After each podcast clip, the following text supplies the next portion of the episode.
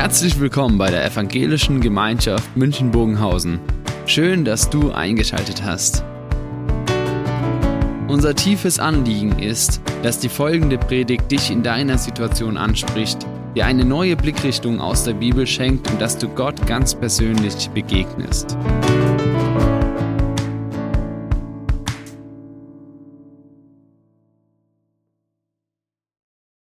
Eindrücklicher Psalm, oder? Eigentlich war das ein Psalm. Denn er hat genau das getan, was die Psalmbeter im Alten Testament getan haben. Sie haben ihre Not, ihre Zweifel und ihre Verzweiflung Gott entgegengeschrien.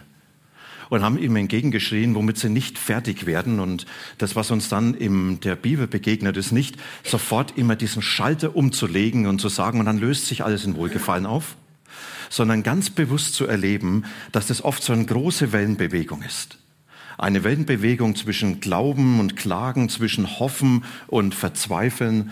Und man hat sich dann immer wieder dahin durchgebetet, bis man bei Gott angekommen ist. Und oft war das ein langer Weg. Wo bist du, Gott? Ich habe den Eindruck, dass wir das Klagen in der Weise oft verlernt haben. Oder vielleicht haben wir es nie gelernt. Und dabei ist es ein ganz wesentlicher Bestandteil des Glaubens. Klagen als etwas, was uns näher zu Gott hinbringt. Ich kann mich noch erinnern an jemanden, der es mal so eindrücklich erzählt hat. Ich weiß nicht, kennt ihr diese Pendeluhren, die unten diesen Pendel haben? Er sagt, wir haben oft dieses Pendeln zwischen Dank und zwischen Bitte. Und immer zwischen Bitte und Dank, da pendeln wir her. Der sagt, wenn du aber in das Lob, in die Anbetung Gottes kommst, muss auf der anderen Seite auch was anderes stehen. Und das ist die Klage. Nur der, der klagen kann, kann auch wirklich anbeten. Nur der, der vor Gott sein Herz ausschütten kann, ungeschminkt, kann auch aus ganzem Herzen Gott die Ehre geben. Ich glaube, wir haben das Klagen oft verlernt. Und deshalb für uns auch so ein Psalm, wie wir gesehen haben, eher diese Herausforderung, das Klagen immer wieder zu lernen, vor Gott zu klagen, Gott die Dinge entgegenzuschreien, oder manchmal auch nur mit einem stummen Schrei. Und dabei geht es nicht nur um die Frage, warum tust du das? Warum, da suche ich Erklärungen nach Gott. Es gibt eine viel größere Klage und diese Klage heißt, Jesus, wo bist du eigentlich? Wo bist du, so unerreichbar weit weg. Ich kann dich weder fassen noch sehen. Ich bekomme irgendwo keinen Zugang zu dir. Und dann kommt es oft zu einer ganz, ganz großen Vertrauenskrise, in der Menschen die Frage stellen, trägt das noch, was ich geglaubt habe? Hat dieser Glaube für meine Situation wirklich diese Hilfe und diese Lösung?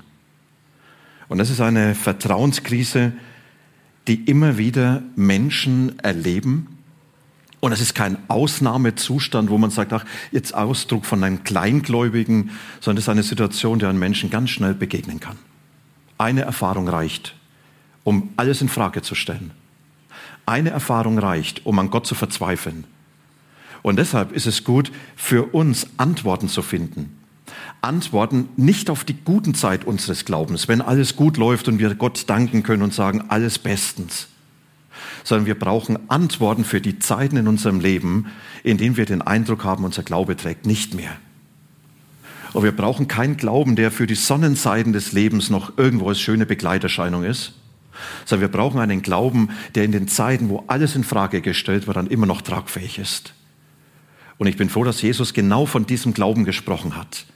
Und zu diesem Glauben gehört Klagen, gehört Zweifel, manchmal auch Verzweiflung und gehört sich dieses Hinbewegen zu dem Gott, der manchmal unfassbar und fremd ist. Und ich lese uns diesen Text, den Jakob vorhin schon angekündigt hat. Ein Text aus den Reden, in denen Jesus mit seinen Jüngern kurz vor seinem Sterben gesprochen hat. Und wahrscheinlich hat er an diesem letzten Abend im Kreis seiner Jünger nochmals auch so stattgefunden, wo Jesus dann ihnen das so zugesprochen hat, und dann lesen wir in Johannes 16, es dauert nur noch kurze Zeit, dann werdet ihr mich nicht mehr sehen. Und noch einmal, kurze Zeit später, werdet ihr mich wiedersehen. Da fragten die Jünger einander, was bedeutet das, wenn Jesus zu uns sagt, es dauert nur noch kurze Zeit, dann werdet ihr mich nicht mehr sehen, doch noch einmal kurze Zeit später werdet ihr mich wieder sehen? Und ich gehe zum Vater. Sie fragten weiter, was bedeutet das, wenn er sagt, es dauert nur noch eine kurze Zeit? Wir verstehen nicht, wovon er redet. Jesus merkte, dass sie ihn fragen wollten, und deshalb erklärte er ihnen, ich habe gesagt, es dauert nur noch kurze Zeit, dann werdet ihr mich nicht mehr sehen, noch einmal kurze Zeit später werdet ihr mich wiedersehen. Macht ihr euch darüber Gedanken? Amen, Amen, das sage ich euch, ihr werdet weinen und ihr werdet klagen. Aber diese Welt wird sich freuen. Ja, ihr werdet traurig sein, aber eure Trauer wird sich in Freude verwandeln. Es ist wie bei einer Frau. Sie leidet Schmerzen, wenn sie ein Kind zur Welt bringt. Ihre Stunde ist gekommen, aber wenn das Kind geboren ist, denkt sie nicht mehr an ihre Angst. Sie freut sich nur noch, dass ein Mensch zur Welt gekommen ist. Auch ihr seid jetzt traurig. Doch ich werde euch wiedersehen. Dann wird euer Herz voll Freude sein und diese Freude kann niemand mehr nehmen an diesem Tag werdet ihr mich nichts mehr fragen. Interessantes, was Jesus seinen Jüngern damals gesagt hat. Und es geht hier um ein Leben, um ein Reden von dieser Zwischenzeit, so haben wir es genannt. Eine Zeit irgendwo dazwischen, in denen etwas zu Ende geht, in denen etwas fremd wird, aber man was Neues noch nicht sieht. Eine Zeit, in der man verunsichert ist, eine Zeit, in der einen Gott möglicherweise auch sehr, sehr schwer entgegenkommt. Und für diese Zeit zu glauben, was heißt da unser Glaube? Da gibt Jesus ein paar Impulse, die uns helfen können, auch solchen Zeiten zu begegnen, beziehungsweise Menschen zu begegnen, die solche Zeiten erleben. Das, was uns hier als erstes begegnet ist, dass Jesus sagt, es gibt Zeiten, da bin ich für euch unerreichbar weit weg.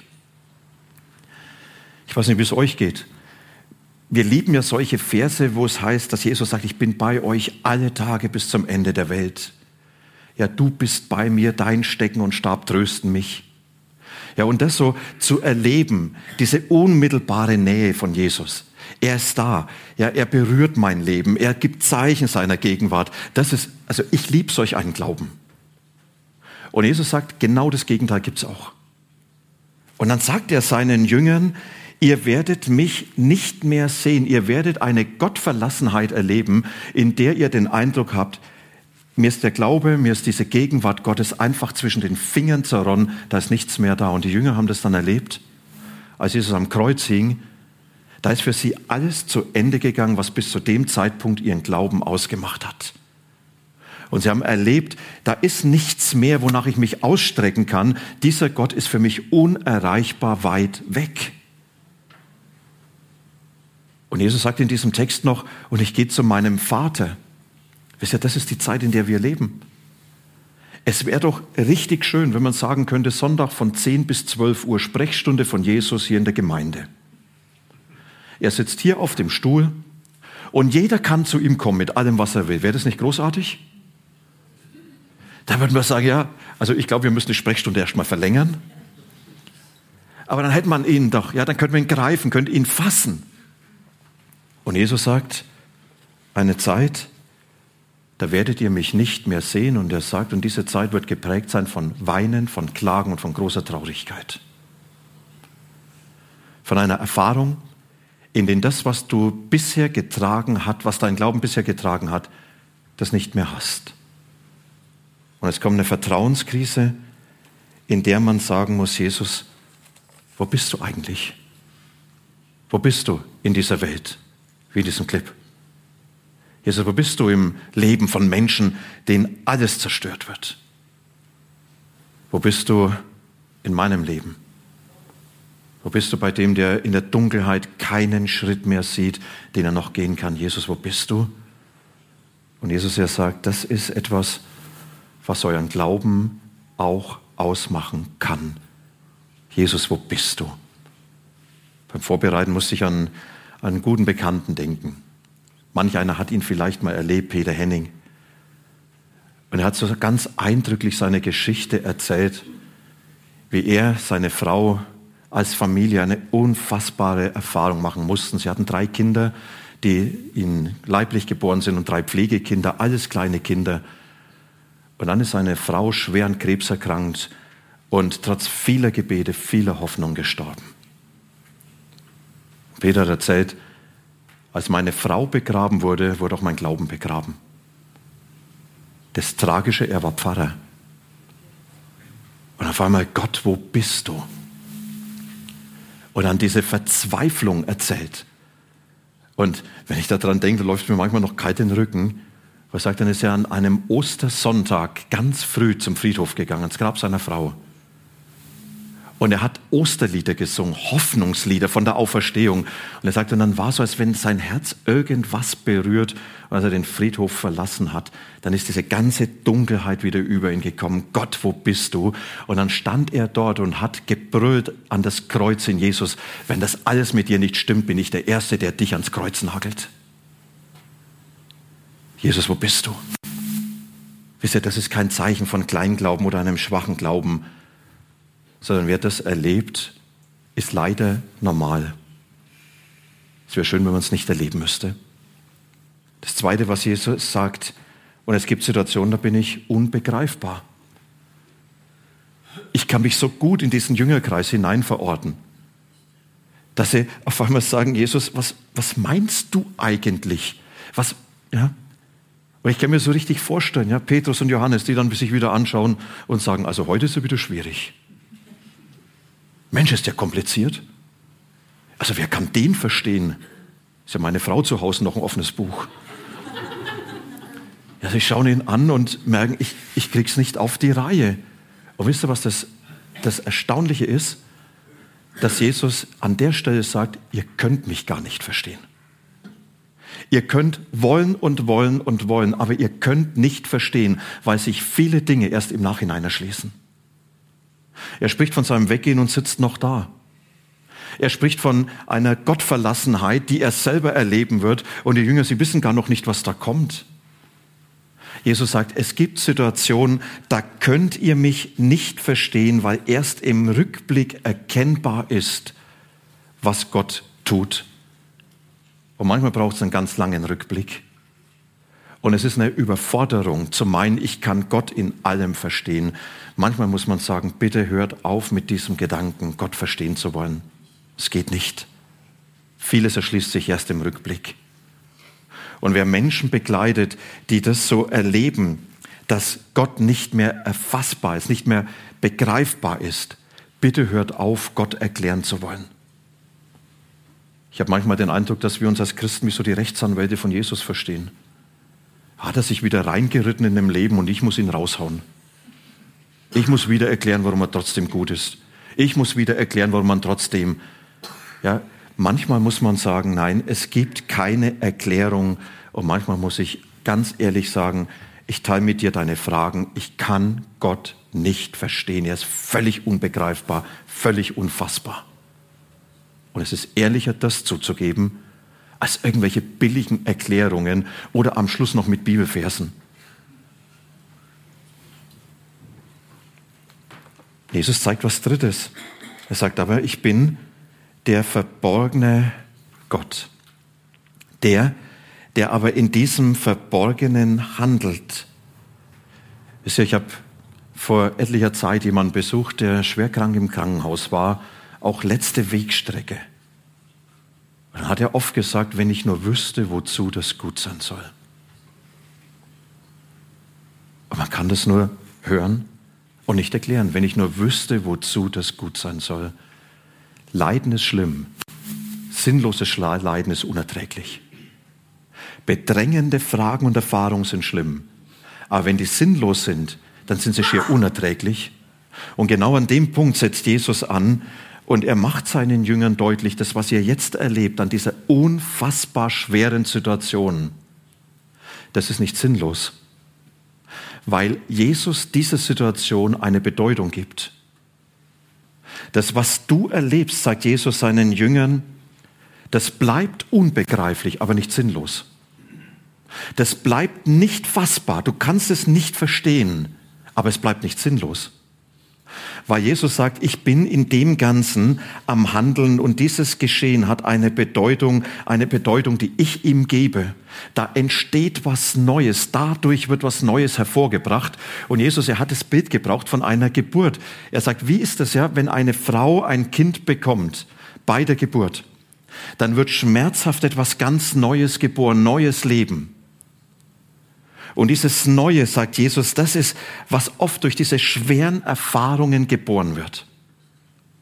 Dieses Neue ist, was durch diese unfassbaren Begegnungen mit einem unfassbaren Gott in deinem Leben angebahnt wird. Und wenn man dann die Frage stellt, ja, und, und was wird jetzt geboren? Da muss man sagen, ja, das ist wie bei einer Geburt. Weiß ich nicht. Also doch, ich weiß, da wird ein Mensch geboren. Aber Junge oder Mädchen, da hat sich ja mancher auf dem letzten Moment schon geirrt, oder?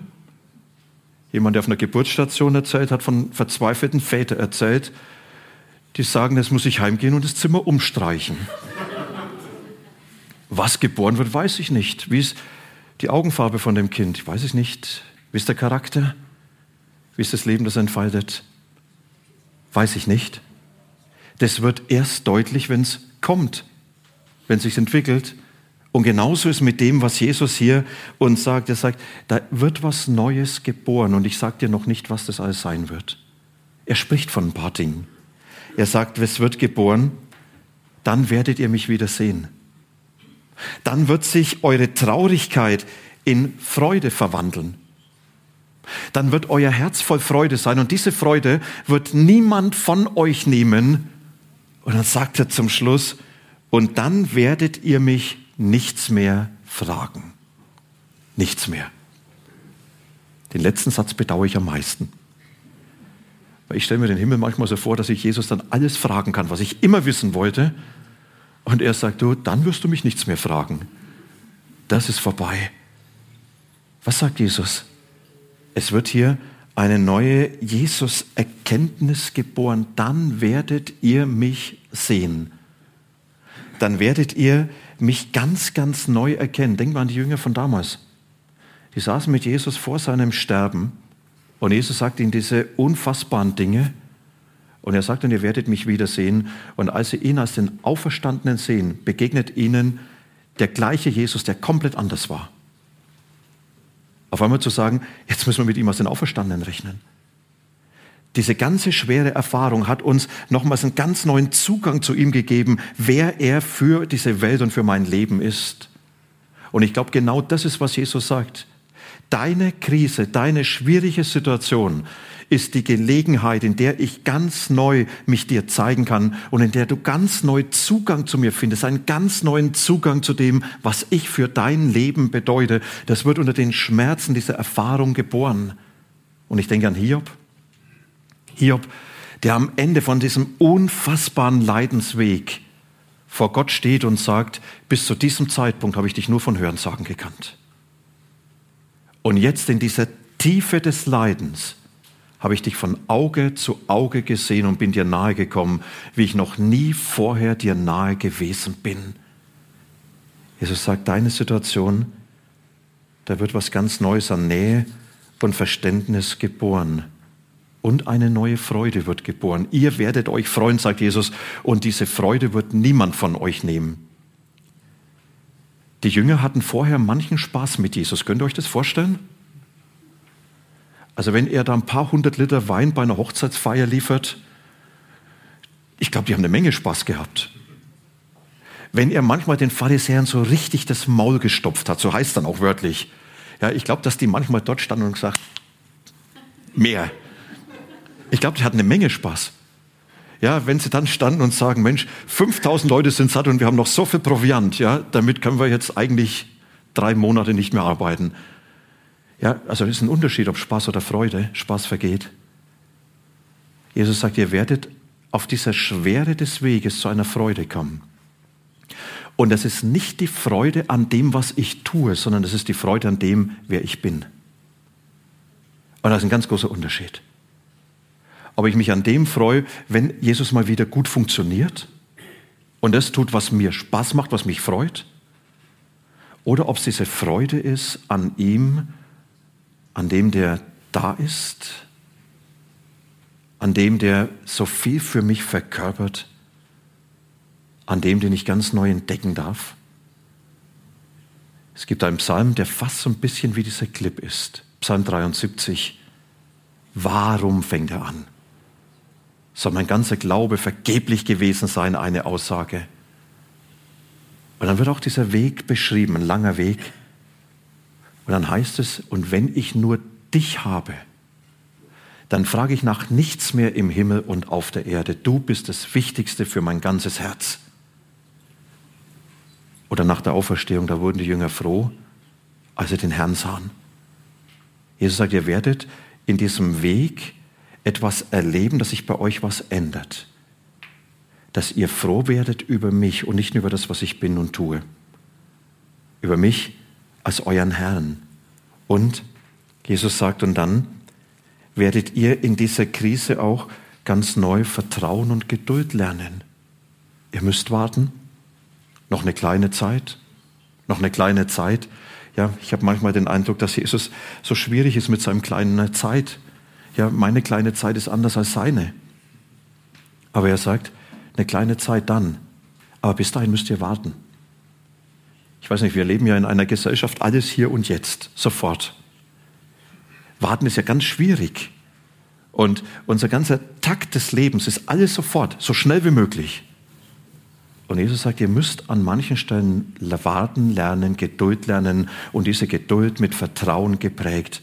Ja, wenn er mich warten lässt, dann muss ich lernen, ihm zu vertrauen. Aber ich darf es auch lernen, ihm zu vertrauen.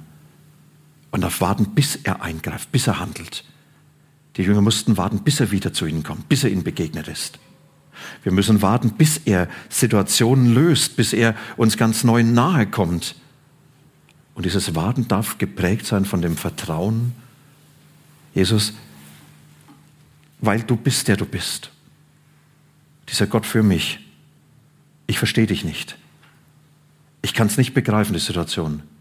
Aber ich will dir vertrauen. Und das ist, was dann Jesus als letztes uns einlädt. Und er sagt, ich bin dann auch dieser fürsorgende Gott, der für dich sorgen wird in dieser Situation.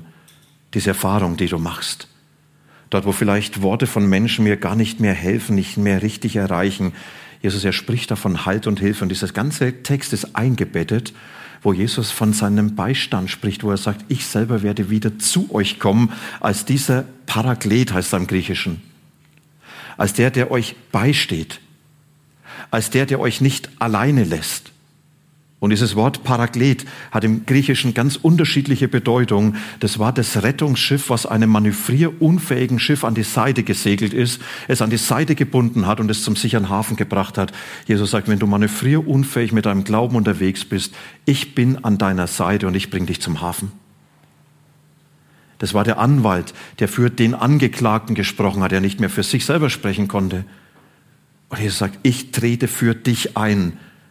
Ich trete für dich ein, Petrus, dass dein Glaube nicht aufhört. Ich trete für dich ein, wo du irr an mir geworden bist. Ich bin der, der selber für dich sorgen wird, der Paraklet, der jemand aufrichtet, der gestürzt ist, der nicht mehr selber aufstehen kann. Und Jesus sagt, ich werde dir aufhelfen. Ich werde der sein, der mit dir ist, und der dich nicht alleine lässt. Jesus sagt, in dieser ganzen schweren Erfahrung, da wird was Neues geboren. Was Neues, was heißt, ich bin der, der dich durchbringt, ich bin der, der dich umgibt und ich bin der, der dem Ganzen auch Grenzen setzt. Eine Zeit, kurze Zeit. Das letzte Wort sagt Jesus, sprech ich. Und dann gibt Jesus immer wieder solche kleine Zeichen seiner Gegenwart. Und ich habe den Eindruck, er weiß dann schon ganz genau, wann wir sowas brauchen. Die uns dann doch zeigen, du, du verstehst das alles nicht. Du hast es alles für dich in einer Überforderung, dass du nur noch Fragen hast, Gott, wo bist du? Und dann gibt es vielleicht diese kleinen Momente, wo Jesus sagt, ich bin da. Ich bei dir. 17. Juli 2018. Es war so ein Tag, für mich persönlich. Es war der Abend vor meiner großen Krebsoperation. Und ich durfte noch mal nach Hause gehen. Das war Wahnsinn, ja, vom rechts der Isar vorne. Und dann ging abends ein Gewitter hier drüber, das hat sich gewaschen. Also es war ein richtiges Unwetter. Und dann brach die Sonne durch und über dem Klinikum rechts der Isar stand dieser Regenbogen.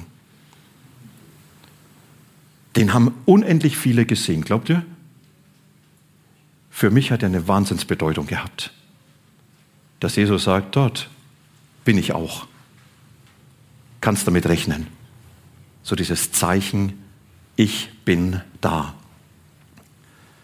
In der Zwischenzeit glauben mit einem unsichtbaren, unfassbaren Gott. Erfahrungen, die unser Leben, unser Glauben ausmachen. Und Jesus, er gibt uns nicht sofort die Antwort. Er gibt uns nicht sofort Erklärung für alles. Er löst Situationen nicht sofort auf. Aber er sagt, diese unfassbare Situation, ich gebe ihr Sinn und Bedeutung. Da wächst etwas, was anders vielleicht nie entstehen kann. Und ich bin dabei. Ich habe Acht auf dich. Ich sorge für dich. Und ich glaube, wir dürfen manchmal auch um so kleine Zeichen bitten, Herr, setz doch den Regenbogen dorthin. Gib mir doch so ein kleines Zeichen, was mein Glauben stärkt, wie so eine Krücke, an der ich mich aufrichten kann. Und halt du mich fest.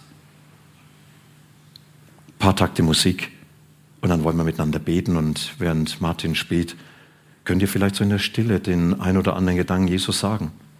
Im Blick auf euer Leben. Aber vielleicht habt ihr jetzt auch Leben, äh, Menschen vor Augen, die in ihrem Leben solche schwierige Phasen erleben und vielleicht einfach dann nur sagen, Herr, erbarm dich über sie oder über mich.